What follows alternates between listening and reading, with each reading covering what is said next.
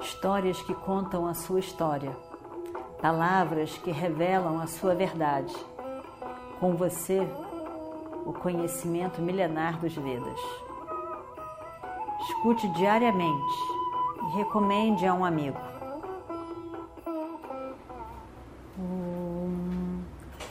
Vakratunda Mahakaya Surya Koti Samaprabha Nirvignam Kurume Deva Sarvakaryeshu Sarvada Continuando então a nossa história do Mahabharata. Duryodhana não gostou nadinha.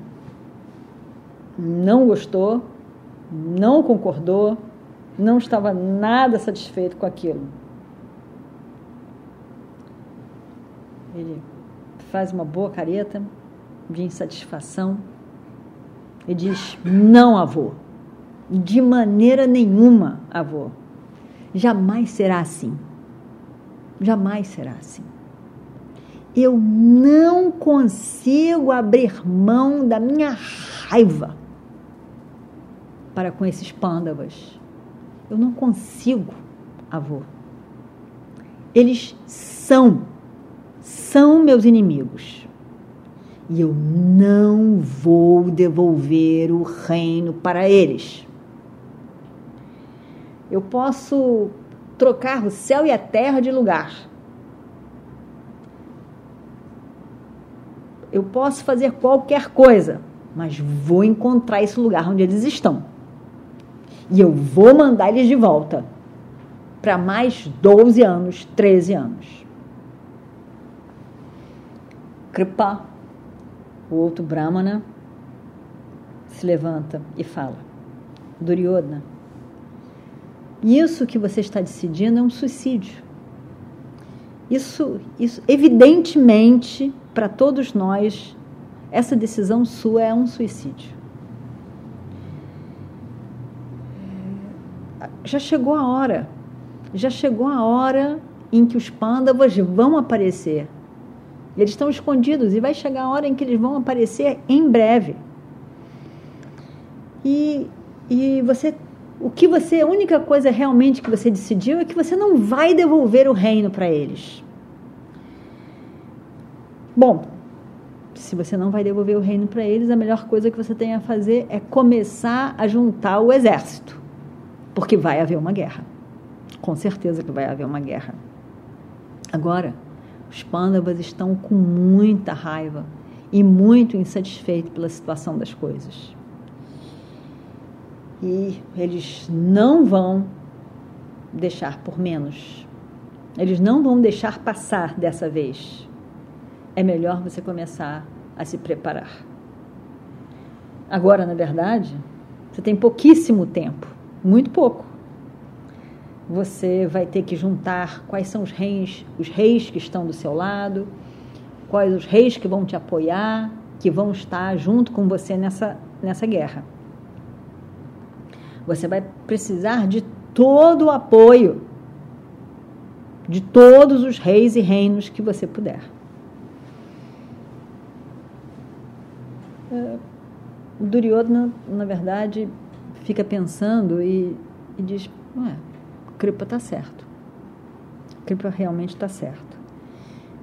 E aí ele senta e fica pensando nisso. sobre tudo o que está acontecendo, tudo que todos disseram. Ele deixa todas aquelas ideias na cabeça dele, ali. E fica ali.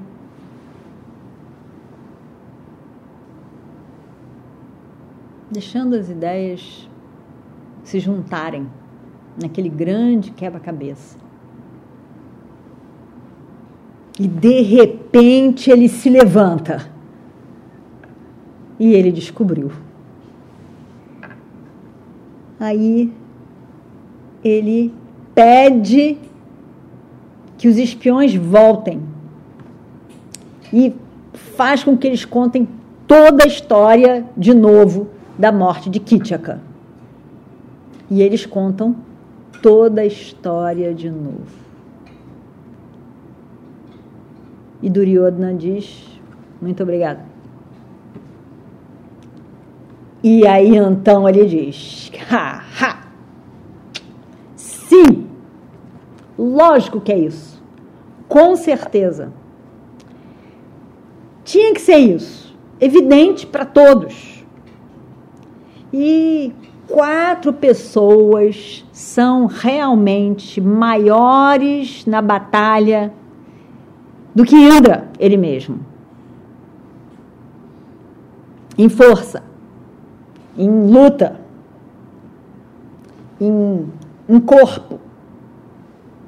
E são eles, só quatro. Balarama, irmão de Krishna. Bhima,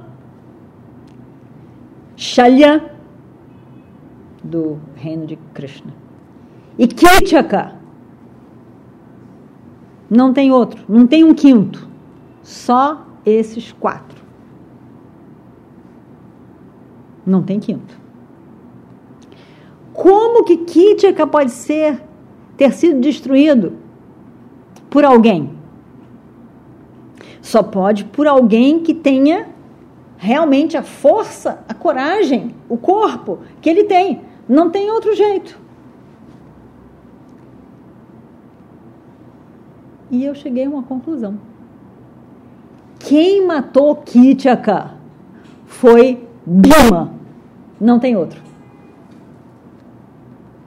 Então, portanto, os pândavas estão vivos. Porque Bima está vivo. E aí então, a gente sabe onde eles estão. Eles estão ali, onde estava Kitchaka. Pensem nos fatos. Vejam só. Vejam só. Um ano antes, vem ao palácio para a rainha dos Matsyas, uma mulher estranha, que fala sobre os seus cinco maridos Gandharvas. Qualquer pessoa com um pouquinho de discernimento vai poder imaginar que essa, essa mulher era Draupadi. E ela se chama de Sairandri. Era Draupadi, com certeza. Draupadi era, é realmente uma mulher muito bonita. Isso ninguém pode negar. E foi o que eles disseram. Tudo foi por causa de uma linda mulher. Kintiaka, por sua vez, ele não conseguia resistir a uma linda mulher. Ele tentou de tudo que é forma ter uma relação com esta mulher na forma de serpente, disse Duryodhana. E aí então, ela, vendo, se vendo nessa situação, instigou Bhima a matar Kinchaka. E Bhima foi numa forma disfarçada de um Gandharva. E aí então, nada, ninguém consegue matar. É, explicar a morte de Kitchaka. Mas quem pode, quem poderia matar Kitchaka num combate um a um, sem uso de armas? É muito difícil. Só pode ser alguém que tenha tanta capacidade quanto Kitchaka. Só pode ser Bima. Quem mais poderia? E pense outras coisas. Pense a maneira com que Kitchaka foi morto. Colocaram as pernas, os braços e a cabeça para dentro do tronco. Isso é típico, típico do nosso querido primo Bima. Não é a primeira vez que ele faz isso. Típico. E então?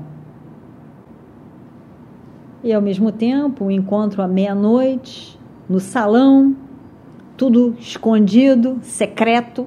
Se a gente for ver, secreto era a palavra mais importante ali. Porque, lógico, eles não poderiam aparecer.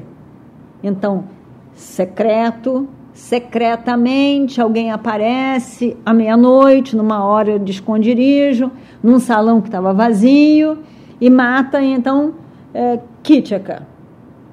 O, o, segredo dessa história toda é o ponto principal. Por quê? Porque eles estavam em, em esconderijo, eles não poderiam aparecer. Tá tudo aí.